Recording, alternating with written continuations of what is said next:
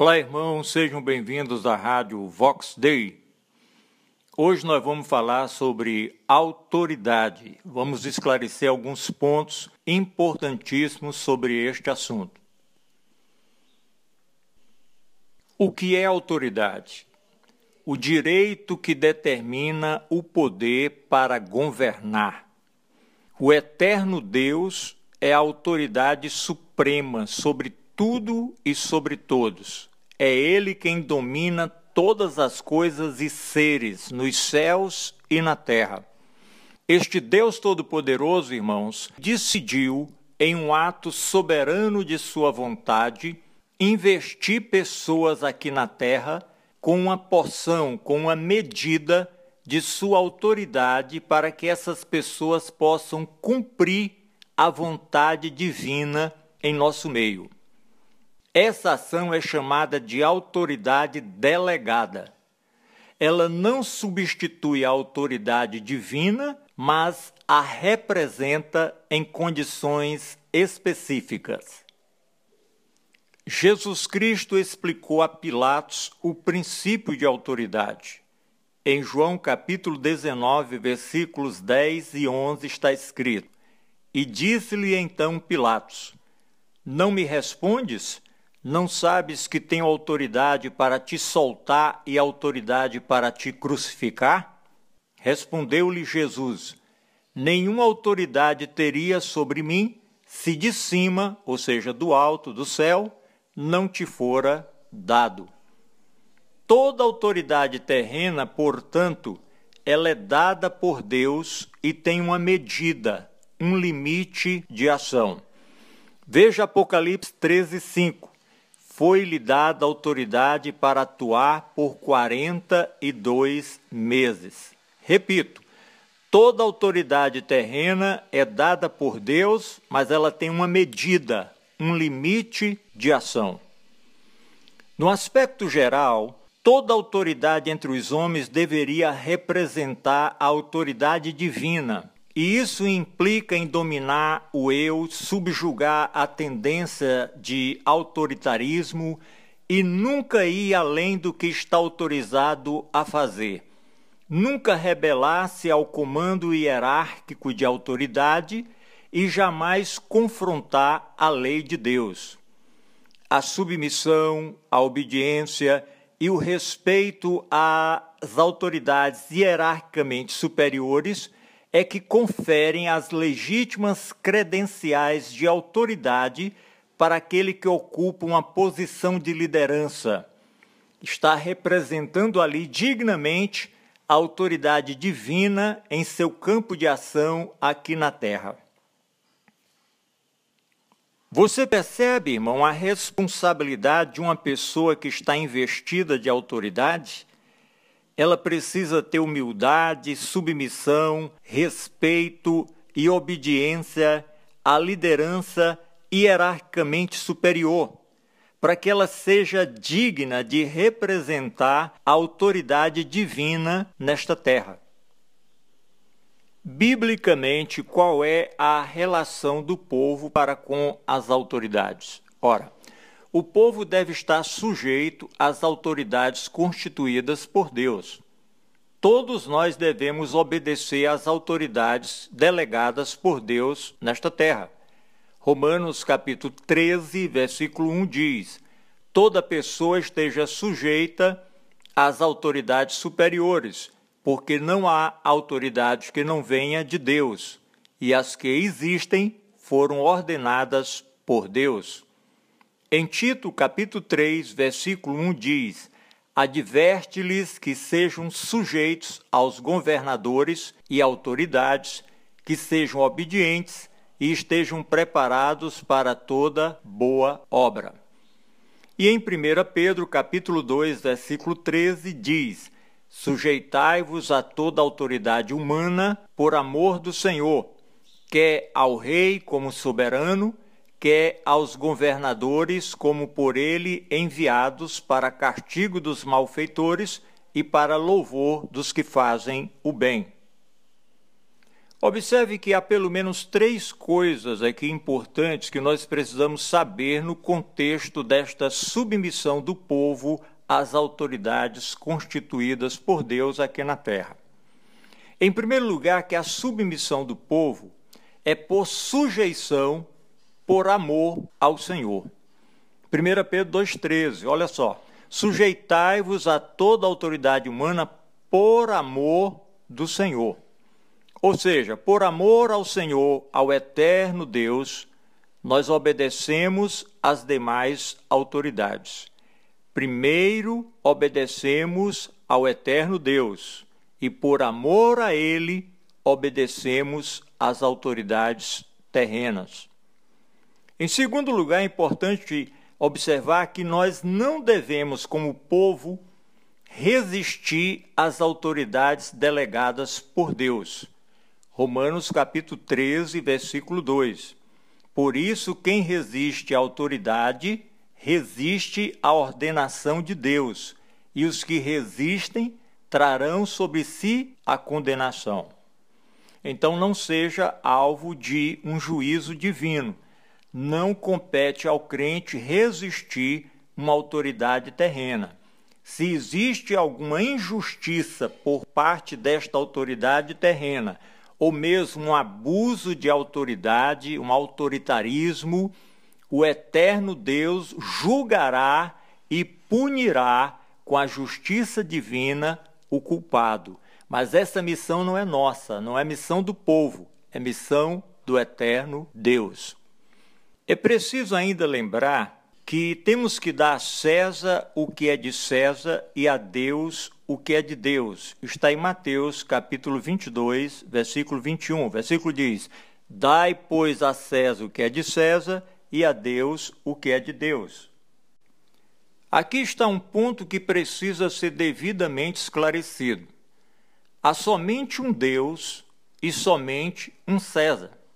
Não existe um grupo de deuses e não existe um grupo de Césares. Sendo assim, eu pergunto: quem representa César no Brasil? O presidente da República ou o conjunto de governadores ou o conjunto de prefeitos? Nesse tempo de pandemia, irmãos, nós estamos dando a César o que é de César? Alguém pode ainda perguntar: e quando existe uma notória contradição entre César e os demais governadores? Qual a postura do crente em Jesus Cristo diante disso? Precisamos aplicar o princípio hierárquico de autoridade, ou seja, nós prestamos obediência à autoridade maior. Exemplo: Deus é a autoridade maior, suprema, ele é o Altíssimo, e os seus anjos são autoridades menores. Dos anjos se requer submissão ao Altíssimo. Vamos dar um exemplo mais específico. Se Deus mandar o seu povo fazer algo e posteriormente vir um anjo e falar uma coisa diferente, contradizendo ou modificando a palavra do Senhor, qual deve ser a atitude do crente em relação a esse anjo? A Bíblia dá a resposta em Gálatas capítulo 1, versículo 8. Mas ainda que nós mesmos, ou um anjo do céu, vos pregue outro evangelho, além do que já vos pregamos, seja anátema, que significa maldito.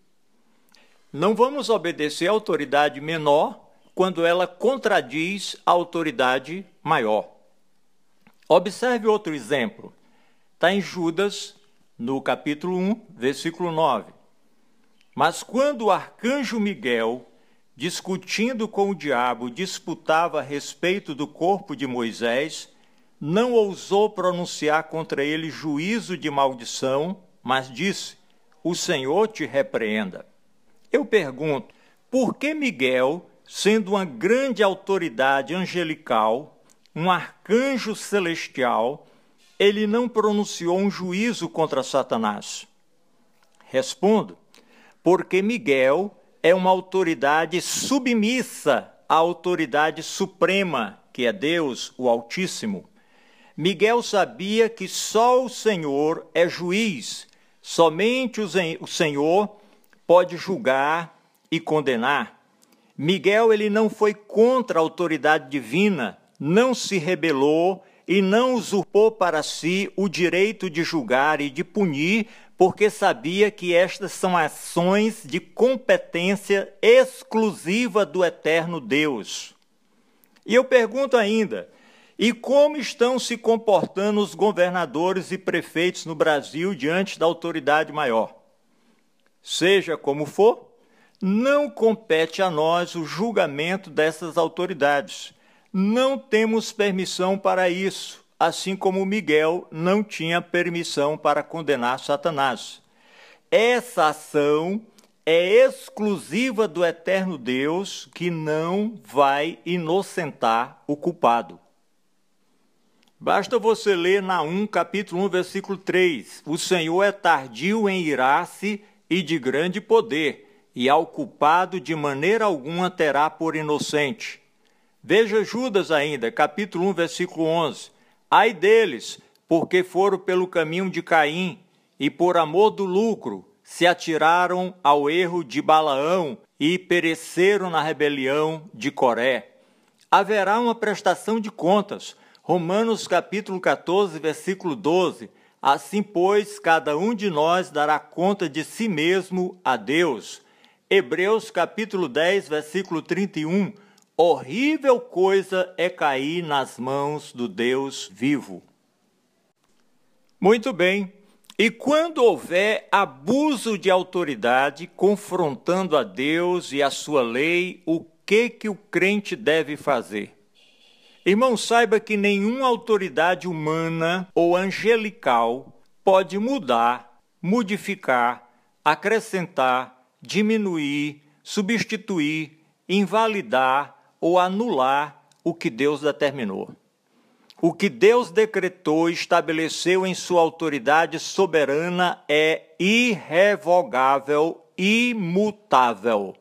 É só ler Gálatas 1, 8. E quando a autoridade humana diz para eu fazer algo contrário à palavra de Deus ou contrário à minha fé, mais uma vez, eu preciso aplicar o princípio hierárquico de autoridade. Deus é a autoridade maior, suprema, daí esse título que lhe é devido, Altíssimo. Se o rei, imperador, faraó ou César ordenar que eu faça algo contrário à palavra de Deus ou contrário ao livre exercício de minha fé no Senhor, eu vou desobedecer à autoridade menor e vou permanecer fiel à autoridade suprema, Deus. Eu vou desobedecer a César e vou obedecer a Deus. Vejamos um exemplo nas Escrituras que confirma essa nossa posição. É a história de duas parteiras, Sifrá e Puá lá em Êxodo capítulo 1, versículo 15. Falou o rei do Egito às parteiras das hebreias, das quais uma se chamava Sifrá e a outra Puá. Faraó disse: Quando ajudardes no parto as hebreias e as virdes sobre os assentos, se for filho, matá-lo-eis, mas se for filha, viverá. As parteiras, porém, temeram a Deus e não fizeram como o rei do Egito lhes ordenara, antes conservavam os meninos com vida. Pelo que o rei do Egito mandou chamar as parteiras e as interrogou: Por que tendes feito isto e guardado os meninos com vida? Responderam as parteiras a Faraó: É que as mulheres hebreias não são como as egípcias, elas são vigorosas e já tem dado a luz antes que a parteira chegue a elas. Portanto, Deus fez bem às parteiras, e o povo se aumentou e se fortaleceu muito. Observe que essas parteiras elas tomaram a decisão certa, obedeceram à autoridade maior, suprema, o eterno Deus, e não ao faraó. Vejamos mais um exemplo bíblico. Os magos do Oriente. O rei Herodes pediu para os magos retornarem ao palácio real após a confirmação do local exato do nascimento de Jesus. Mas o que, que aconteceu? Mateus capítulo 2, verso 12. Ora, sendo por divina revelação avisados em sonhos para não voltarem a Herodes, os magos regressaram à sua terra por outro caminho. O que, que se observa? Os magos decidiram obedecer a Deus, a autoridade suprema maior, e não ao rei Herodes. Esses exemplos bíblicos, irmãos, servem para a nossa correta postura em casos semelhantes. Agora, seja qual for a situação, em todos os casos, a igreja deve orar pelas autoridades humanas, todas elas, sem exceção, e isso para o nosso próprio bem. É a Bíblia que manda. 1 Timóteo 2,2: Devemos orar pelos reis e por todos que exercem autoridade, para que tenhamos uma vida tranquila e sossegada em toda piedade e honestidade orar para que as autoridades sejam instrumentos de Deus, abençoadas, protegidas e agraciadas da bondade do Senhor, repletas de sabedoria para governar o povo segundo o propósito divino. Essa é a missão do crente em Jesus Cristo. Nunca esqueça que Jesus Cristo é a autoridade maior sobre nossas vidas, sobre tudo e sobre todos. Mateus 28, 18. E aproximando-se, Jesus falou-lhes, dizendo: Foi-me dada toda a autoridade no céu e na terra. Em Judas capítulo 1, versículo 25 diz: A único Deus, nosso Salvador, por Jesus Cristo, nosso Senhor, glória, majestade, domínio e poder, antes de todos os séculos, e agora e para todo sempre. Amém. Submeta-se a Jesus Cristo autoridade maior, autoridade suprema, o Deus Altíssimo. Submeta-se à Sua palavra. Obedeça o Senhor sempre, mesmo que isso signifique sacrificar direitos, bens e a própria vida. Apocalipse capítulo 2, versículo 10. Não temas o que hás de padecer, sê fiel até a morte, e dar-te-ei a coroa da vida. Pense nisso e que Deus nos abençoe rica e abundantemente. Amém.